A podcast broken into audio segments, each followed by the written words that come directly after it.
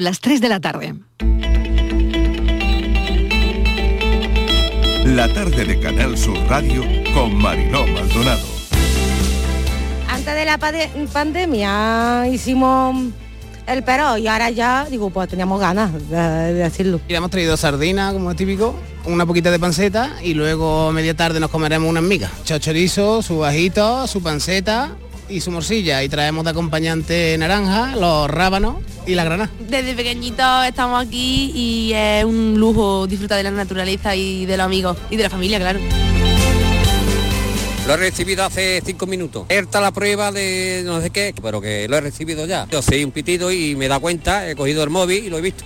Aquí lo hemos recibido ahora cinco minutos. Aquí en la zona de Sevilla Este, en el centro comercial. Ahora mismo hemos recibido la alerta. Lo más importante es eh, cuando se recibe el aviso, leerlo con detenimiento, conocer eh, en qué emergencia nos encontramos y adoptar las medidas que se proponen desde el 112 emergencia. Esto evitará que, en algunos casos, ¿no? en los que hemos tenido fallecidos por cruzar un vado o por tomar diferentes medidas, ¿no? salir a la calle sin necesidad, etcétera, eh, evitar estos riesgos a estas personas.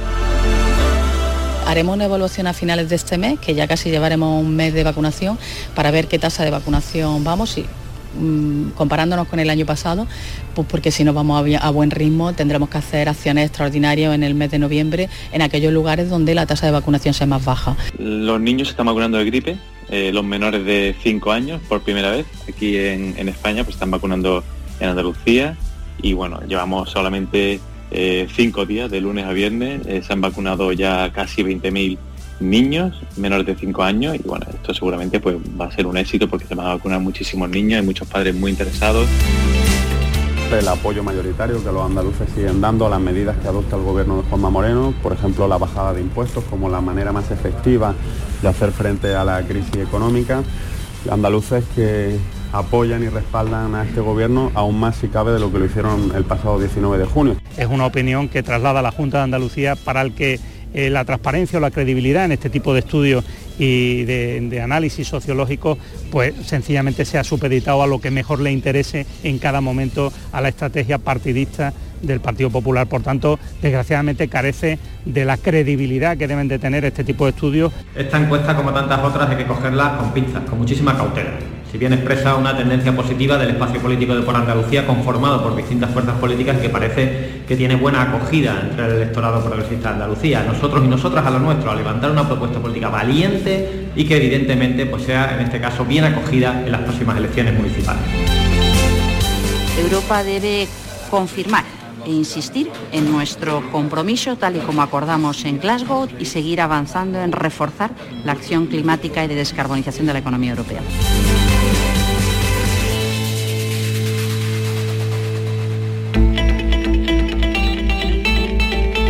La tarde de Canal Sur Radio con Mariló Maldonado. Acaban de oír los sonidos del día. Hola, ¿qué tal? ¿Cómo están? En nuestra línea de audios los protagonistas de la actualidad, recogiendo todo lo que nos deja la mañana para destacar algunas historias en este tiempo de actualidad. Suben las máximas en Andalucía y en Córdoba, disfrutando de los peroles este día de San Rafael, día de fiesta en Córdoba, que a esta hora ya saben que no van de barbacoa, van de perol. Tanto hoy como en los próximos días vamos a rondar los 30 grados en algunos puntos de Andalucía. Arranca así la semana con calor. Andalucía ha iniciado ya este lunes la vacunación de la segunda dosis de recuerdo de la COVID-19 a mayores de 60 años, de los 60 a los 65. Arranca de esta forma la tercera fase de la campaña de vacunación que empezó el 3 de octubre con los mayores de 80, las personas en residencias de mayores, centros de discapacidad, así como el personal y estudiantes en prácticas de los centros sanitarios, sociosanitarios y residencias. Ya se han vacunado en cinco días, lo escuchamos esta mañana, en la mañana, casi 20.000 niños. Los presupuestos, las cuentas llegan el viernes a San Telmo. El PP ampliaría hasta los 60 escaños, su mayoría absoluta en Andalucía, en unas elecciones autonómicas, mientras que el PSOE perdería entre dos y tres escaños. Vox bajaría en hasta cuatro diputados con una importante subida de por Andalucía que duplicaría sus resultados según el barómetro del Centra. Este estudio, realizado en septiembre, refleja que el partido que dirige Juanma Moreno cosecharía el 45,5% de apoyos, lo que supone 2,4 puntos más que en los comicios de junio en los que ya logró la mayoría absoluta y que le reportarían entre 58 escaños los que tiene ahora y 60. Se dispara hoy el precio de la luz, supone un incremento de 50,71% respecto a este domingo, repunta hasta los 109,78 euros megavatio hora, aunque es el sexto precio más bajo del mes de octubre. El Banco Central Europeo se reúne este jueves y probablemente ya se anuncia, veamos, una nueva subida del Euribor. Es la noticia del día y será la noticia de la semana. La Secretaría de Estado de Memoria Democrática ha remitido ya una carta al hermano mayor para que proceda a la exhumación de los restos de Keipo de Llano y del general Borquez en la Macarena en la aplicación de la Ley de Memoria Histórica. La carta ha llegado esta mañana interior, envía desde hoy lunes alertas a móviles en un ensayo de aviso rápido de catástrofes. Lo han oído en nuestra línea de audios.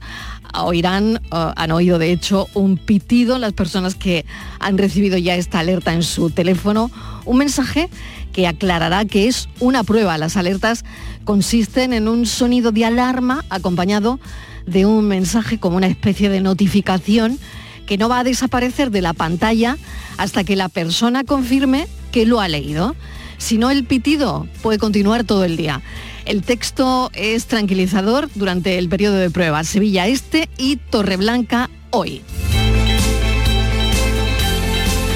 Boris Johnson ha renunciado a volver al 10 de Downing Street, lo hizo ayer. Richie Sunak, eh, de 42 años, puede convertirse hoy mismo en el primer ciudadano de origen indio en Downing Street, residencia del primer ministro británico. Es ministro de Hacienda, demostró más rigor que la breve Liz Truss. Sunak es el aspirante Tory que más avales ha conseguido. A las tres ya no se recibirán más y veremos qué pasa porque los giros inesperados son propios de la política británica.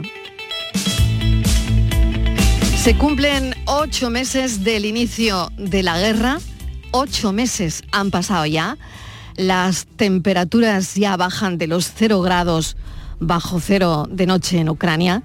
Y Rusia ha dejado más del 40% de la red eléctrica de Ucrania fuera de servicio, además de los gasoductos, canalizaciones de agua y todas las refinerías.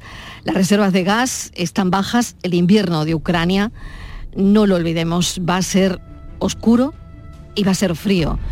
Rusia anuncia también que Ucrania quiere usar una bomba sucia. Y en esta historia estamos y llevamos el fin de semana. Comentar una sentencia que nos ha sorprendido. 11 jóvenes de despedida de soltero en un AVE pagarán a Renfe 7.676 euros por retrasar el tren. Los hechos ocurrieron el 6 de julio del año 2018, cuando estos jóvenes implicados en esta historia celebraban una despedida de soltero en el AVE Madrid-Málaga. Alteraron de manera intensa el orden dentro del tren, gritando, cantando, golpeando las paredes, haciendo caso omiso de las indicaciones y llamadas de atención del personal de Renfe. Bueno, pues Renfe ha asegurado en un comunicado que hemos recibido esta mañana ser consciente del incremento que se ha producido de este tipo de desplazamientos en los trenes AVE en los últimos años y de los inconvenientes que el comportamiento de algunos grupos de despedida de soltero genera al resto del pasaje. Así que los implicados en esta despedida van a asumir las indemnizaciones que la empresa tuvo que pagar al pasaje por incumplir el compromiso de puntualidad en el trayecto Madrid-Málaga. Hoy dos días señalados en el calendario, el Día de las Bibliotecas, que hablaremos enseguida, y el Día contra el Cambio Climático. Las olas de calor de este verano, que antes ocurrían cada 50 años, podrías, podrían ser anuales, según la ONU. Bienvenidos a la tarde.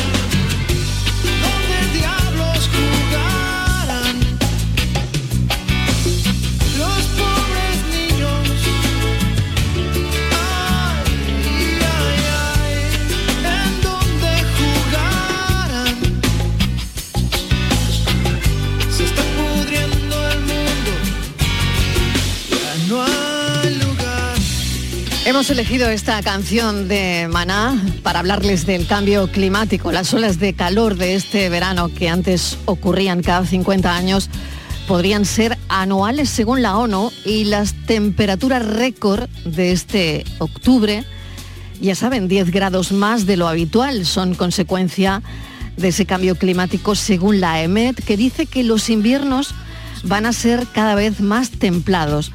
Los mexicanos que están escuchando Maná viajaron hasta el extremo de Argentina para comprobar por sí solos cómo se derretía el glaciar Perito Moreno debido al calentamiento global y de ahí esta canción.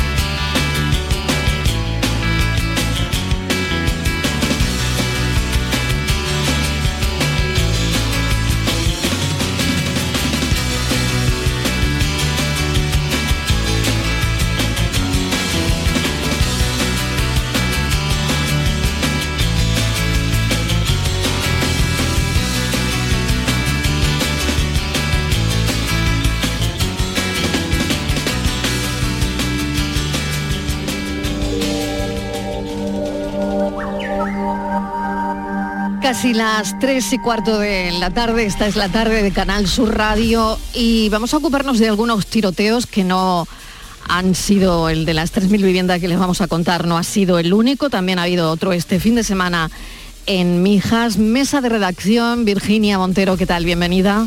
Hola, ¿qué tal? Buenas tardes. Pues sí, Marilemo, tenemos varias noticias de tiroteos hoy. Como decías, se ha producido uno esta misma noche en el conocido barrio de las 3.000 viviendas que ha ocurrido sobre las tres y media de la madrugada aproximadamente a esa hora. Empezó una pelea en plena calle que acabó con un intercambio de disparos entre dos personas.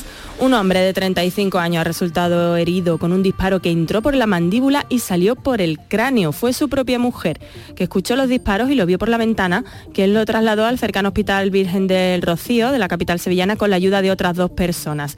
Allí está ingresado y su estado es crítico. Esto es lo que sabemos hasta el momento. La policía, por supuesto, mantiene abierta la investigación para identificar y localizar al autor o autores de estos disparos. Además, hay que recordar que este incidente se produce después de que el viernes, también en Sevilla, una joven de 24 años resultase herida de bala, esta vez leve, en un tiroteo en el asentamiento chabolista de El Bacie. Este tiroteo entre dos familias también se está investigando. Unos días complicados sin duda. Un día complicado. Vamos con algo más amable, si te parece, Virginia, porque hoy lunes, 24 de octubre, se celebra el Día Internacional de las Bibliotecas. Se busca celebrar la importancia de estos edificios para la cultura humana, para las creencias, para los escritos. Además, esta fecha tiene un origen que mucha gente no conoce y la verdad es que fue en el, en el año 1997 en conmemoración al incendio de la Biblioteca Nacional de Sarajevo durante la Guerra de los Balcanes, eh, cuando se decidió que tenía que ser hoy el Día Internacional de las Bibliotecas. Así es, cada 24 de octubre, en memoria de, de aquel fatídico día, se celebra este Día de las Bibliotecas. ¿Y sabes cuántas bibliotecas públicas hay en Andalucía? Me encantaría saberlo, Virginia. Pues más de 400, más de 400 centros de la cultura, del saber, del disfrute de los libros. Y cada año este día lleva un lema. El de este año es Bibliotecuida, Bibliotecuida.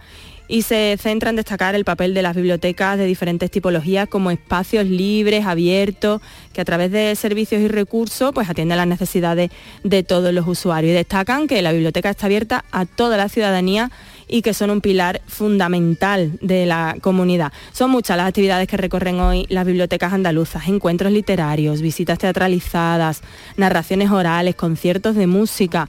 Es muy amplio el abanico. Por ejemplo, en la Biblioteca Pública de Jaén hay actividades destinadas sobre todo al público infantil con la narración oral titulada Historias curiosas de la biblioteca a cargo de Blas de Rueda. En la Biblioteca Provincial de Almería, otro ejemplo, hay un encuentro entre la autora de la Gaceta del Mocoso, que es María del Mar Saldaña, con alumnos de primaria y así un largo listado de actividades. Una de las principales se celebra esta tarde a las 7, aún están a tiempo, en la Biblioteca de Andalucía, en Granada, donde habrá un encuentro con el poeta y director del Instituto Cervantes, con el granadino Luis García Montero, que va a desvelar ante el público detalles de su biblioteca personal. Hay cosas muy curiosas, por ejemplo, cómo es, cómo la tiene organizada, cuántos ejemplares tiene, los temas de interés, cuál sería su biblioteca ideal, qué libros eso se llevaría allá donde, donde vaya, libros imprescindibles. A las 7 de la tarde en la Biblioteca de Andalucía, en la calle Profesor Sainz Cantero de Granada. Qué Y si- buen tema, ¿eh? Sí, y si te Entrar parece... en la biblioteca de, bueno, de personas conocidas. Me parece un, un tema Curiosísimo. muy curioso. Curiosísimo. Más datos para conocer mejor la red de bibliotecas andaluzas. La Consejería de Cultura y Deporte renovó el catálogo de libros de 458 bibliotecas públicas municipales en Andalucía y somos la comunidad autónoma que registró el mayor aumento de lectores en el año 2020, un incremento del 2,3% según el barómetro de hábitos de lectura y compra de libros.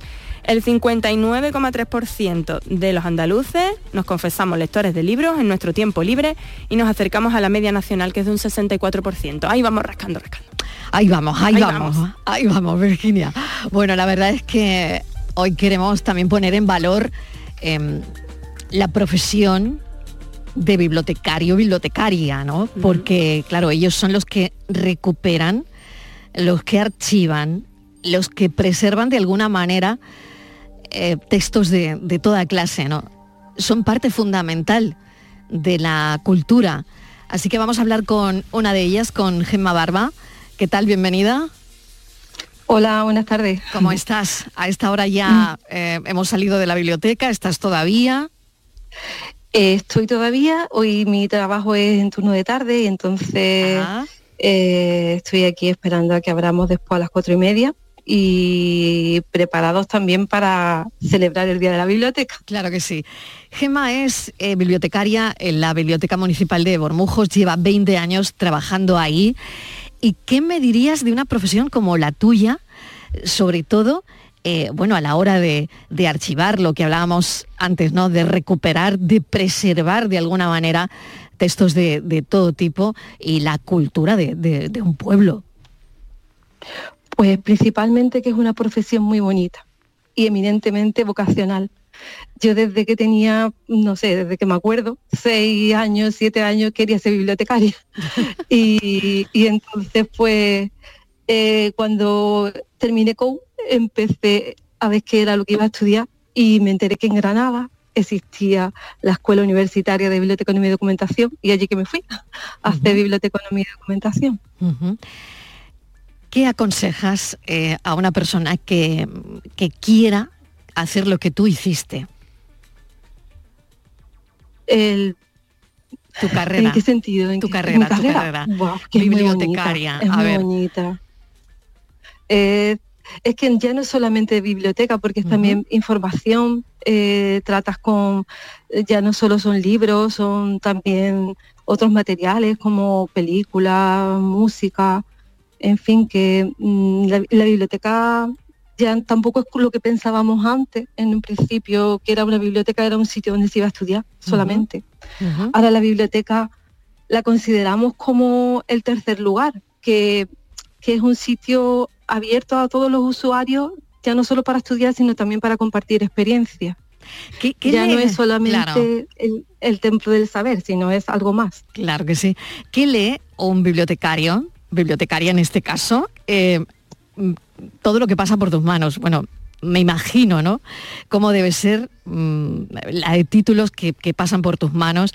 Y, y no sé si una bibliotecaria es una persona que, que lee muchísimo, que se lleva trabajo a casa y que tiene una biblioteca en casa totalmente organizada.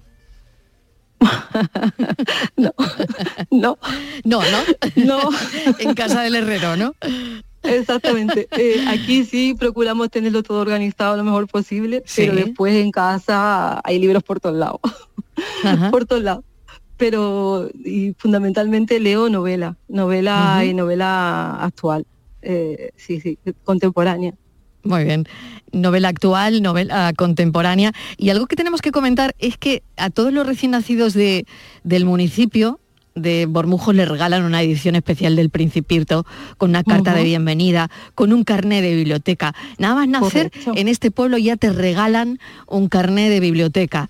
Eh, la verdad es que esto está muy bien, ¿no? Porque es, Es que es el desde, futuro. desde El pequeños. futuro son los, los niños, Claro, los niños claro. son lo- los futuros lectores, entonces lo que hay que ince- incentivar fu- fundamentalmente es que los niños lean y que aprendan, que aunque ya después pasan una, una etapa en la que dejan de leer, todos los que han sido usuarios de biblioteca después vuelven. Y en estos 20 años lo he comprobado, he comprobado que niños que venían con sus padres, que sacaban cuentos, después llevan unos años que dejan de venir, pero vuelven, vuelven después y se llevan ya sus novelas y sus libros más, bueno, para su, su ocio y su vida cotidiana. Virginia, no sé si tienes alguna cuestión más. Hay muchas, muchas, muchas, muchas. Pero bueno, yo quería también destacar que, bueno, esta tarde hay, hay de la vidilla habitual que hay en la biblioteca de Bormujos, que tiene que ser impresionante. Esta tarde hay más vidilla todavía, Gemma, cuéntanos. Esta tarde tenemos una representación te- teatralizada para conmemorar el quinto centenario de Antonio Nebrija, que nació en de, de- que fue de 1522 a- al 2022 y será a cargo de la compañía de teatro Atarazana, dirigida por Palomar Manzano, Paloma Manzano. Y los niños vendrán y verán su, su actuación, mm, que va a ser muy interesante. Y además hacemos un regalo de una planta a todas las personas que se lleven libros en préstamo de la biblioteca. Bueno, me encanta, ¿eh? Me parece genial, ¿no? Una Mezclar, ¿eh? Mezclar eh, plantas con, con libros, ¿no? Qué maravilla. Adelante, Virginia. Sí, Gema, y lo más demandado entre los usuarios vuestros, que habrá un poco de todo, habrá niños, habrá mayores, gente que va todos los días, que va esporádicamente. ¿Qué es lo más demandado? Eso que, que hay lista de espera para coger. Exactamente. ¿Qué es lo que más se lee? Lo que más se lee, ¿qué Eh, es? Normalmente eh, lo que los usuarios más se llevan en préstamo son libros actuales. Actuales, los libros que tú vas a cualquier librería y ves allí en, la, en los estantes, pues esos son los que los que piden fundamentalmente. Y eso tenemos eh, que poder, se puede hacer reservas de esos libros que están en préstamo y cuando nos lo devuelven pues avisamos a esa lista de espera que, que- que tenemos lista de espera de, de usuarios que están esperando a que se lleven un libro. O sea, que tenéis que estar muy actualizados, tenéis que estar muy actualizados Sí, sí. con las editoriales. Estamos bastante actualizados. ¿Nos recomiendas para terminar un libro, Gemma?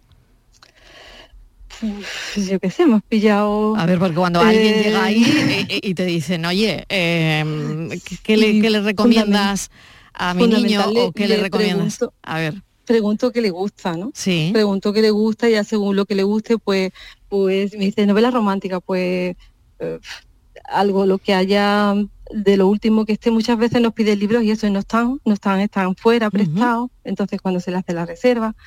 Y mm, ahora mismo uno en concreto, pues no sabría decirte porque hay muchísimo, muchísimo. Muy bien. Mm, Yo me estoy leyendo ahora La señora Mar. muy bien. Estupendo. Pues lo apuntamos.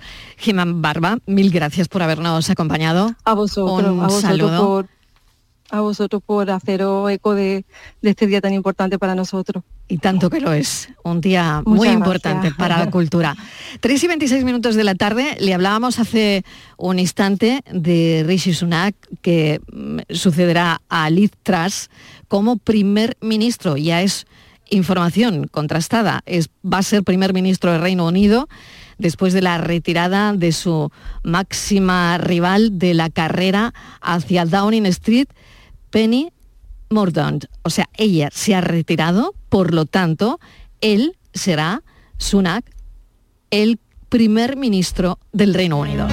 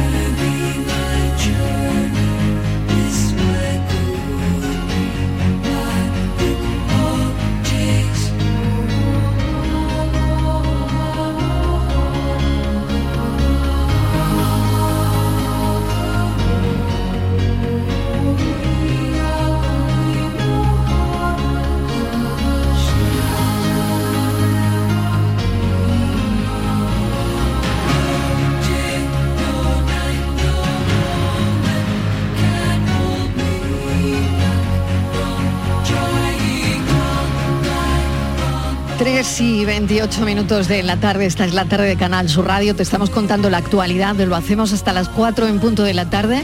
Y enseguida hablamos de un foro que nos va a acompañar muy pronto, un foro taurino, con Juan Ramón Romero, que está aquí eh, para contármelo en unos minutos después de la desconexión de publicidad. La tarde de Canal Sur Radio con Mariló Maldonado, también en nuestra app y en canalsur.es.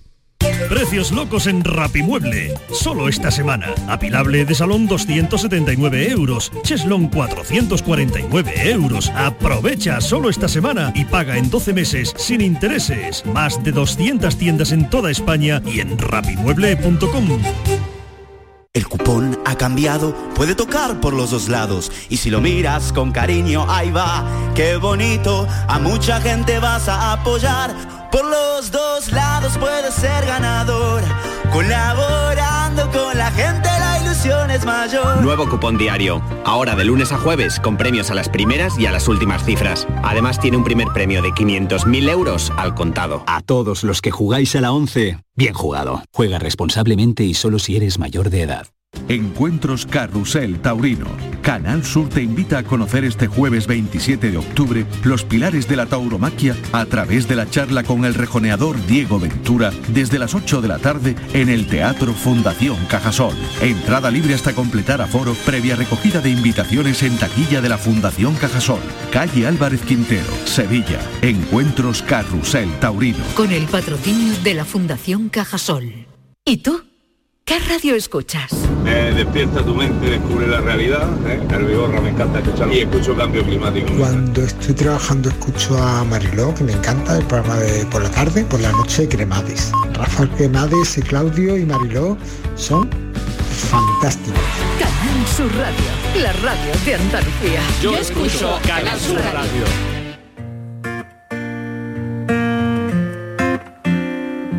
La tarde de Canal Sur Radio con Mariló Maldonado. I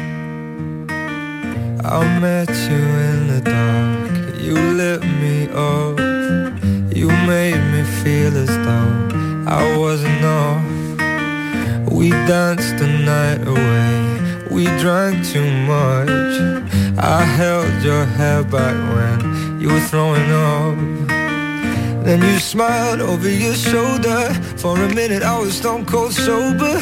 I pulled you closer to my chest. And you asked me to stay over. I said I already told you. I think that you should get some rest. I knew I loved you then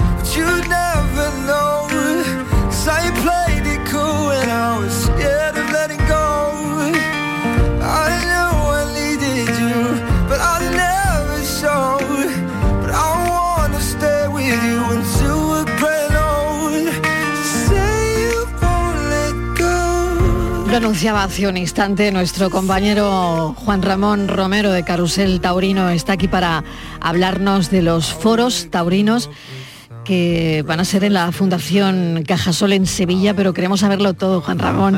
¿Qué, tal? Bienvenido, ¿cómo estás? Gracias, muy buenas tardes. Pues, Preparado ya, ¿no? Sí, trabajando en ello, trabajando en ello porque es el próximo jueves, el primero de este año. Eh, ya el pasado, la pasada temporada tuvimos una experiencia muy bonita con los encuentros de Carrusel Taurino en la Fundación Cajasol. Y yo lo he titulado un poco Los Pilares del Toreo. Ah, qué bonito. Sí, los Pilares del Toreo. Y en el año pasado mm, la experiencia fue muy buena. Hablamos con eh, toreros, con ganaderos y con empresarios, como tres pilares del toreo. La verdad que tuvo una repercusión muy importante. Y este año vamos a comenzar ya, una vez finalizada la temporada, con los siguientes tres pilares del toreo, que lo hemos basado en el toreo a caballo, un qué pilar del toreo a caballo, eh, las dinastías toreras y finalmente eh, en esta temporada la cultura como pilar fundamental del toreo, ¿no? Bien, pues Claro, vamos es a que iniciar el toreo tiene muchos pilares. muchos pilares y además Exactamente. fundamentales. Claro, claro. Y por esa razón nos centramos en la figura de una persona muy relevante como uno de esos pilares para que explique, no ya desde el punto de vista taurino, sino desde el punto de vista eh, de lo que hay detrás, de la cultura, de la, de la mm, propia experiencia personal, en qué se fundamenta ese pilar, ¿no? Y en este caso lo vamos a inaugurar el próximo día 27, el jueves, en la Fundación Cajasol, en Calles y Carreros, y va a ser Diego Ventura, que es uno de los pilares históricos del toreo a caballo, uno de los elementos clave. Mira, que están ya confirmando. Que te están llamando Sí, ya. No, que están confirmando muchísimas de las Claro. peticiones que tenemos. Qué bien, oye. Que por cierto, o sea que a ti no te para el móvil hoy, al, No. al margen de lo del pitido No, este no, de, no. de- Sí, de alerta hoy, pero, Lo, lo voy a quitar ahora mismo porque esto se me ha, es que pero estaba que no trabajando. paras, que no paras. No, no, estaba trabajando Bueno, y está digo, bien, eso no pasa nada, ¿eh? Que, que- Sí, que se ya. note, que se note que, Ahí está, pues mira, tenemos un montón. Todas esas eran peticiones de, que se cierran cosas. Bueno. Esto no va a ser solamente el jueves, sino No. es son jueves consecutivos, ¿no? No, no, ¿O son no? Consecutivos, porque nos ajustamos a los, a los días que la Fundación Cajasol y su teatro tienen libres Ah, para poder. bien. Y van a ser, eh, este comienza el día 27, el jueves, y luego nos vamos a final de mes y primero de diciembre. Son tres. Ahí nos vamos a concentrar. Eh, pero sobre todo las personas que quieran vivirlo en directo, porque las percepciones humanas en el directo eh, son muy vivas, ¿no? Y, allí se, se percibe, pues desde la cara del, del, eh, digamos, del protagonista, en, en este caso de Diego Ventura, cuando yo le pregunté por ciertas cosas que pueden ser, a lo mejor, pues son pilares del toreo y tienen eh, interioridades en esos pilares que no son conocidas, pero que los personajes se desnudan y lo dicen con una naturalidad tremenda, ¿no?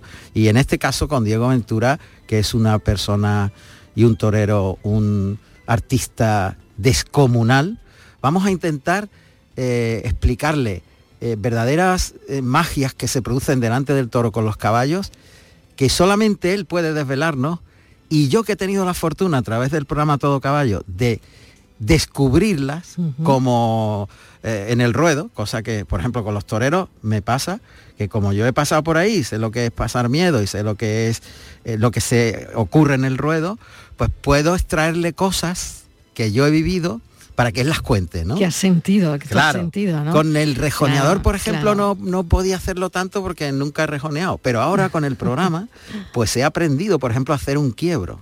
No te puedes imaginar el miedo que da y cómo cuando el caballo se va acercando justo a un par de metros de, de los pitones del toro, que eres tú, el rejoneador, en este caso, el que tiene que darle la orden al caballo para hacer el quiebro, decidir en qué instante, calculando cuándo el toro se va a arrancar, cuándo no se va a arrancar, qué tiempo va a tener el caballo para hacer el quiebro e irse.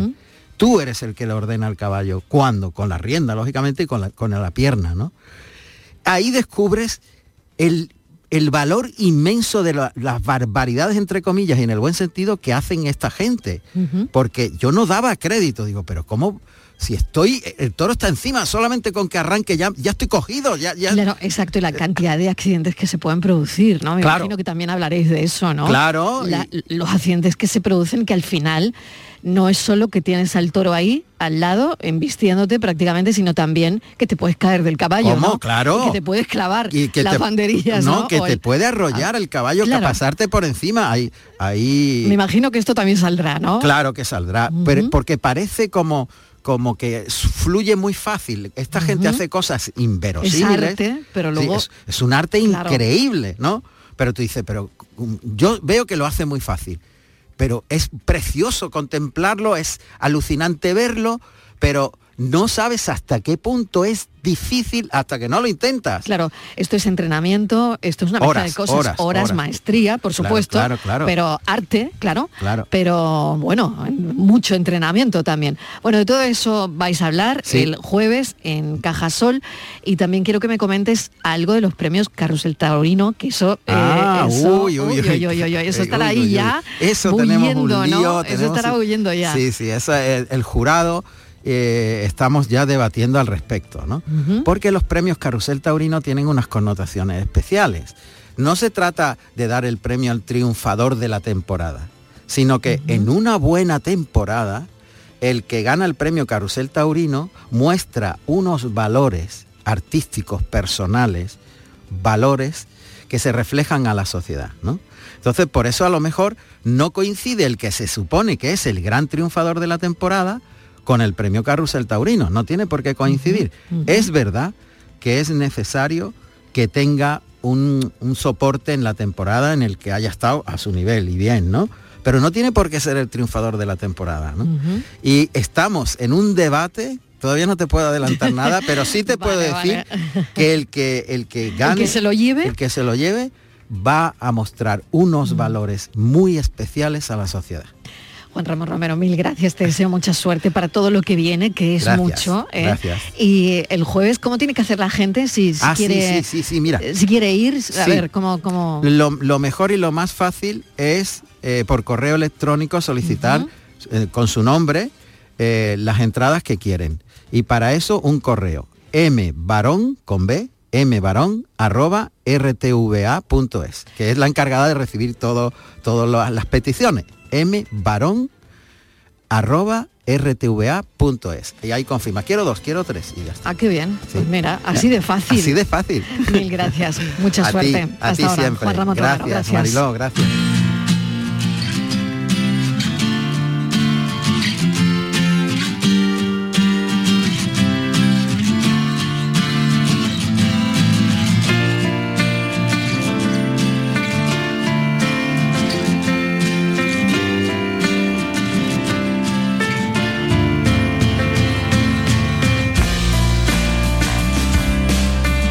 Vamos a poner sobre el foco, ¿saben qué?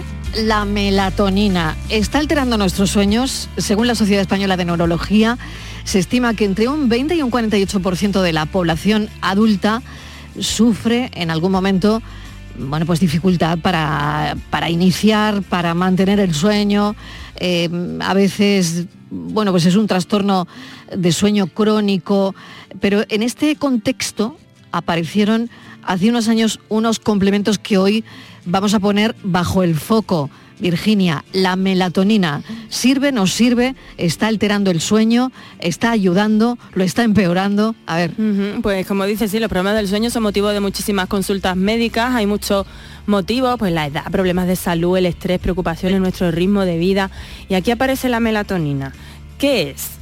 Bueno, pues una hormona natural que produce nuestro propio cuerpo, que se produce a partir del aminoácido esencial llamado triptófano, y en la transformación se produce la transformación en la glándula pineal de serotonina a melatonina.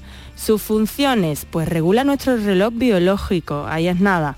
Se ve afectada por la luz, nos provoca sueño por la noche. También estimula la secreción de la hormona del crecimiento.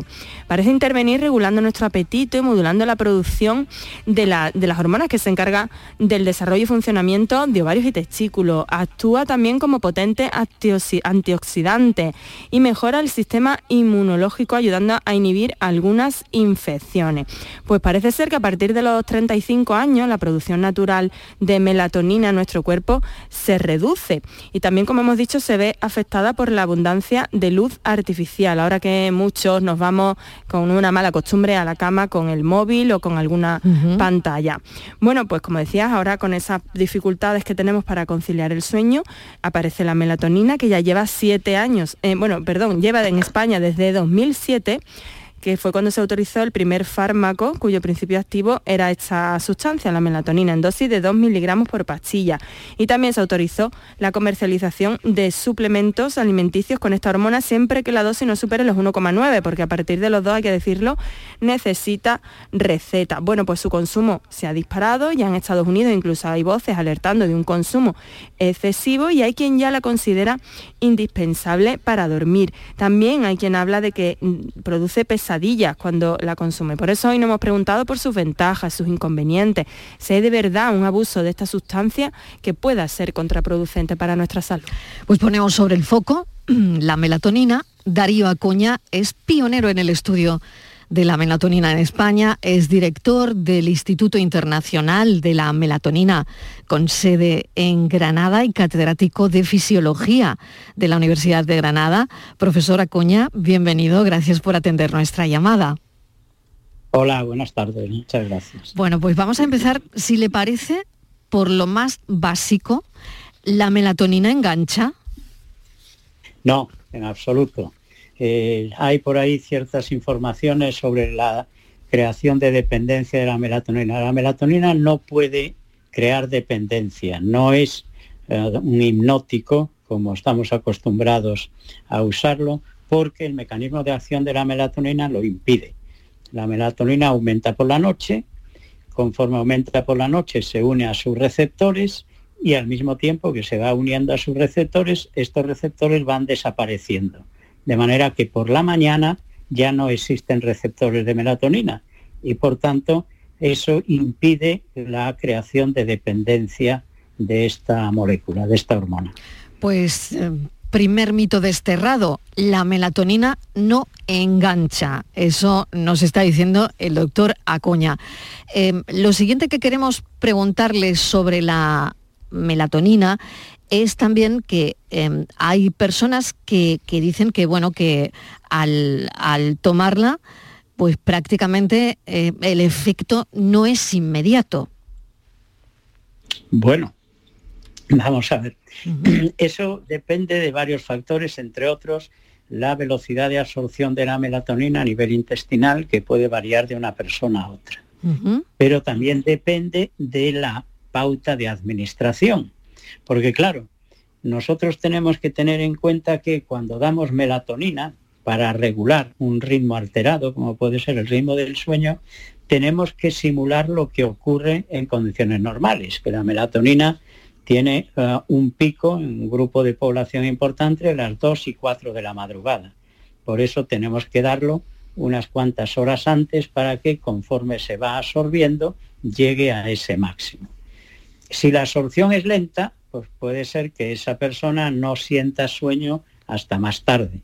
Para evitar esos problemas es por lo que primero se debe de estudiar cuál es el ritmo de melatonina endógeno que tiene el paciente, la persona que tiene alteración del sueño. Y en función de cómo está ese ritmo es cómo administramos la melatonina. Porque, por poner un ejemplo, si el pico de melatonina aparece a las 6 de la mañana en vez de a las 3 de la mañana, nosotros tenemos que provocar con el tratamiento que ese pico se adelante. Y para adelantarlo tenemos que dar melatonina a las 5 de la tarde. O si el pico está adelantado, tenemos que dar melatonina a las 7 de la mañana. Es decir, que si no estudiamos al paciente, estamos dando de una manera ciega la melatonina y puede provocar trastornos e incluso alterar más el sueño en vez de arreglarlo. Qué curioso, por lo tanto, depende el efecto de cuándo eh, se tome o, cómo es nuestra pauta, la pauta que tenemos de ingesta de, melatonina. Eso mm, va a ser muy importante. Eh, hay personas que, mm, bueno, o, de hecho ocurre con la edad. ¿Se reduce, doctor, la melatonina a medida que envejecemos? ¿Esto ocurre sí, sí o sí en nuestro organismo? Sí, igual que se van reduciendo muchas otras hormonas en el organismo, a partir de los 35 años se empieza a reducir. A los 55 años tenemos un 30-40% menos de melatonina. Y lo que es importante es que ese pico por la noche de melatonina se ha reducido también, con lo cual no es capaz de mantener un sueño adecuado. Por eso es normal que con el avance de la edad aparezcan más trastornos de sueño. Y otra cosa que quería preguntarle, doctor, es la melatonina se produce por la noche en, ausencia de luz, ¿no? No ocurre lo mismo por el día, porque hay distintas fuentes de luz, ¿no? O, bien la luz natural o bien la luz artificial, ¿no? Eh, este tipo de, componente eh, tiene mucho que ver con la fabricación, ¿no? De melatonina. Claro, por el día eh, con la luz natural, si hablamos de la luz natural, la luz del sol, por ejemplo, la melatonina está inhibida porque dentro de la luz solar hay un componente de luz azul que es específicamente el que bloquea la melatonina. Al atardecer, cuando la luz del sol de blanca empieza a ponerse en un tono anaranjado, rojizo, ese componente azul desaparece y es cuando empieza a producirse la melatonina. Esto es en condiciones normales. Si nosotros tenemos luz blanca en casa o en los lugares de ocio o en las calles, eso nos provoca un retraso en el inicio de melatonina y es una de las causas más importantes de trastornos del sueño desde la revolución industrial. Se calcula que la mayor parte de la población tiene un déficit de dos horas de sueño de acuerdo a la duración normal de 7 a 9 horas que debería tener. Y eso se debe principalmente a esa exposición a luz blanca. Por eso, en casa, por lo menos, podemos hacer algo tan sencillo como poner todas las bombillas que sean de luz cálida, con lo cual no nos va a afectar ese inicio de producción de melatonina por la tarde y regular mejor el sueño. Qué interesante, doctor. Muy interesante, Regina. Yo no sé si tienes alguna cuestión más. Yo, tenía otra que es, ¿la obesidad y la melatonina tienen relación? Eh, no, no específicamente. ¿eh? Ha habido alguna publicación que hablaba que la melatonina podía reducir la grasa blanca, pero realmente sí puede ocurrir en, animales inferiores, pero en la especie humana ese efecto no existe. Entonces, la melatonina no ni nos ayuda a adelgazar, ni mucho menos, tiene otras propiedades, pero desafortunadamente esa no. Muy bien. Virginia, última cuestión. Rápidamente, solo saber si, si, bueno, si se puede administrar, se puede tomar en todas las edades y si hay alguna incompatibilidad que debamos saber que sea importante. Se puede tomar en todas las edades, siempre bajo control médico. Como decía antes al principio, la melatonina está autorizada como medicamento a partir de los 2 miligramos, que fue el primer medicamento que se autorizó, ahora hay algunos más, hasta 5 miligramos. Por debajo de 2 se puede comprar sin receta, pero tampoco eh, debería de usarse sin que exista un control médico que le indique al paciente su pauta y su, y su hora de administración ideal. Eso sería lo más importante a destacar con la melatonina. Doctor Darío Acoña, le agradecemos enormemente. Se nos quedan algunas preguntas en el tintero, pero ya haremos una segunda parte de mm, desmitificar algunas cosas, algunos estudios que no quedaban claros eh, los resultados. Así que muchísimas gracias por habernos atendido. Un saludo.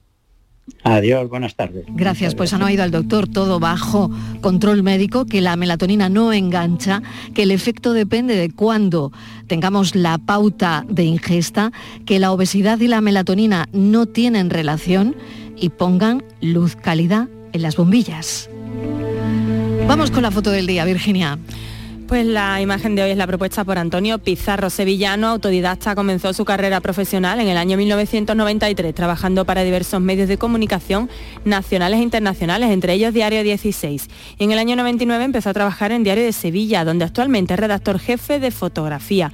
Ha logrado el tercer puesto en la categoría de naturaleza en el prestigioso World Press Photo, una convocatoria que galardona los mejores trabajos de fotografía de prensa a escala mundial. Y ya saben nuestros oyentes que pueden ver la foto del día en nuestras redes sociales, en Facebook, La Tarde con Mariló Maldonado y en Twitter, arroba La Tarde Mariló.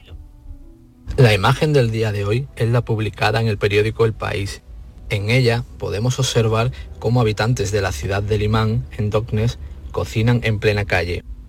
Los bombardeos rusos sobre las instalaciones energéticas de Ucrania dejan a millones de personas en estos momentos de frío bajo cero en una situación muy crítica. La imagen está firmada por un compañero de la agencia internacional Getty y en ella nos da fe y nos muestra el horror de una guerra sin sentido que nunca debió ser. Fotoperiodistas que buscan la imagen del día, sobre todo ya lo comentábamos hace un instante, el invierno en Ucrania que será oscuro y frío. La tarde de Canal Sur Radio con Mariló Maldonado. También en nuestra app y en canalsur.es. Sevilla es Canal Sur Radio. El Mediterráneo y el Atlántico son testigos de una encrucijada de culturas, costumbres y gentes. Gastronomía, naturaleza y patrimonio emocionan en Ceuta, una ciudad con personalidad única. Descúbrelo desde 69 euros en tu agencia de viajes de confianza. Servicios turísticos de Ceuta. Ceuta, donde se unen las emociones. Llega a Sevilla el Gran Circo Alaska. Instalado en el Estadio Olímpico La Cartuja, te presenta la Granja de Bartolito. Un sinfín de atracciones y a reír con los payasos. Del 21 de octubre al 13 de noviembre. Gran Circo Alaska en el Estadio Olímpico La Cartuja. Entradas en grancircoalaska.es. Cruzas los dedos para pedir un deseo, para que te toque un premio, para que entre la pelota y para que te toque un buen dentista. ¿También vas a cruzar los dedos con tu boca? No lo dejes al azar. Confía en profesionales con más de 15 años de experiencia. Confía en The Implant. Pide tu cita en theimplant.com y no cruces los dedos. ¿Planeando salir de escapada o de fin de semana? Recuerda, hay otra Sevilla. Asómate a la provincia y disfruta de un turismo seguro en cada uno de sus espacios naturales, pueblos monumentales y alojamientos. Cambia de vistas. ProDetour Turismo de la Provincia, Diputación de Sevilla. Sevilla es Canal Sur Radio. ¿Y tú? ¿Qué radio escuchas? La jugada de Canal Sur, el deporte. Los fines de semana a Pepe La Rosa y Ana. Me encanta el programa de Paco Rillero, El Flexo. Es un muy buen programa. Canal Sur Radio, la radio de Andalucía. Yo escucho Canal Sur Radio. La tarde de Canal Sur Radio con Mariló Maldonado. Estos son nuestros teléfonos 95 1039 105 y 95 1039 16. Lunes y empezamos nuestro Andalucía Pregunta con nuestro experto en Derecho de Familia y Herencias, José María del Río. José María, ¿qué tal? Buenas tardes, Mariló. Hay muchos temas interesantes en esta sección. Empezamos siguiendo un tema que nos resulta clave, Virginia. Las suspensiones de los regímenes de visita. Pues sí, porque lo hemos hablado en otras ocasiones en este mismo espacio que, bueno, y a partir de ahora también se van a empezar a cruzar los datos entre juzgados para el tema de casos de violencia de género y parece que hay alguna novedad, alguna sentencia novedosa ahí. José María, cuéntanos. Bien, vamos a ver. Eh, eh, la última modificación del Código Civil establece una limitación muy dura eh, para el cumplimiento del régimen de visitas respecto de los padres que se, encuentren, lo que la ley dice, incursos en un procedimiento de violencia. Por tanto, existe la posibilidad de que un juez civil de primera instancia, de familia o bien un juez de violencia, pueda suspender cautelarmente el régimen de visitas cuando el progenitor esté incurso en una causa de violencia de género. Claro, ahí ha, existido un problema, una incidencia, porque como sabéis todos los abogados nos gusta mucho eh, jugar con las palabras, y el concepto esté incurso parecía al principio que cualquier tipo de denuncia por violencia de género podía determinar en el juzgado de familia la suspensión del régimen de visitas. Bien, eh, eso podía llegar a ser una cuestión bastante eh, dificultosa, bastante inconstitucional, por cuanto el mero hecho de denunciar determinaba una medida tan grave como podía ser la separación drástica y traumática de los menores con respecto a su progenitor. Bien, eso es objeto de interpretación, una interpretación, eh, entendemos que amplia, pero que también puedo entender que es lógica, que es coherente y que es legal, que es que para que exista esa posibilidad tiene que existir medidas civiles u orden de alejamiento. Es decir, que no solo cabe la denuncia, sino que es necesaria también la intervención de un juez de violencia, en este caso, fijando o acordando una orden de protección. En el momento que exista esa orden de protección, pues puede perfectamente y automáticamente determinar la suspensión cautelar de visitas. Esto es interesante, ¿por qué? Pues porque hay ocasiones, no muchas, pero hay ocasiones en las que el juez de violencia entiende que los hechos que se plantean a su conocimiento no revisten la suficiente gravedad, entidad o, preocupación como para determinar una orden de protección. Continúa el procedimiento a través de la denuncia como un delito de violencia de género, puede haber juicio, pero el juez ha considerado inicialmente y valorando todas las pruebas que se le presentan que no es necesaria la orden de protección. Entonces, la interpretación es que no en todo caso en el que exista una denuncia por violencia va a determinarse la automática suspensión del régimen de relaciones, sino solo en aquellos casos en los que la denuncia por violencia acabe en un procedimiento o acabe en una orden de protección y por tanto en una medida de alejamiento o en otro tipo de medidas que sí permita esa orden. Pregunta José de Sevilla, así que le damos paso. Atento José María. José, ¿qué tal? Bienvenido. Hola José, ¿me oye? Ay, que tenemos dos minutos y medio y no... Eh, la llamada parece que está ahí, pero hay algún problema y él no, no me oye. José, ¿me oye? Hola. Bueno, nada, nada. Eh, bajamos, bajamos, que, que, menudo lío. Oye, pues no, no tengo la llamada ahora mismo. Intentaré recuperarla y si no, la semana que viene, porque si no, no, no va a dar tiempo. Tenemos Nada, dos minutos y medio. Virginia, ¿alguna historia más? Sí, bueno, que, quería comentar al respecto que cada vez son más los casos, ¿no? De este tipo de suspensiones de los regímenes de visita, José María. Sí, sí, sí, sí. Hay un incremento exponencial importantísimo. Pero no, no, eh, una cosa que es interesante, Virginia, que lo sepan las personas que nos oyen, no en todo caso de denuncia por violencia, mm. sino en el caso de que una denuncia por violencia acabe en una orden de protección frente a la mujer que ha denunciado. Importante aclararlo, desde luego. Vital. No, seguimos, seguimos adelante porque no sabemos nada de la llamada. Adelante. Pues nada, simplemente queríamos comentar, ya si quieres lo dejamos planteado para la semana que viene, José María y, Mariló, porque hay un asunto que, como decimos siempre, que casi que la sociedad va por delante, ¿no? Muchas veces de la justicia, y es el tema de las mascotas, los bienes gananciales y las herencias. A ver qué pasa con las herencias y las mascotas. Si queréis lo abordamos la semana que viene con más detenimiento. Pero danos un titular, José María, en este minuto que pues nos queda. Que ahora un, pues que ahora un juez en un procedimiento matrimonial o en un procedimiento de guardia y custodia puede acordar a cuál de los dos progenitores entrega, si no la custodia, porque eso es para menores, sí que entrega a los a las mascotas que han residido eh, permanentemente en el domicilio familiar. Y tiene muy en cuenta un concepto que últimamente estamos utilizando mucho, que es en atención al bienestar familiar, eh, al bienestar animal. Es decir, va a ser el juez el que va a determinar en atención a esas circunstancias cuál de los dos progenitores va a quedar al cuidado de la mascota y qué régimen de visitas va a tener el otro. es importante. José María, pues avanzamos este asunto para volver a tocarlo la semana que viene con detenimiento. Muchísimas gracias. Perfecto, a vosotras siempre. Noticias.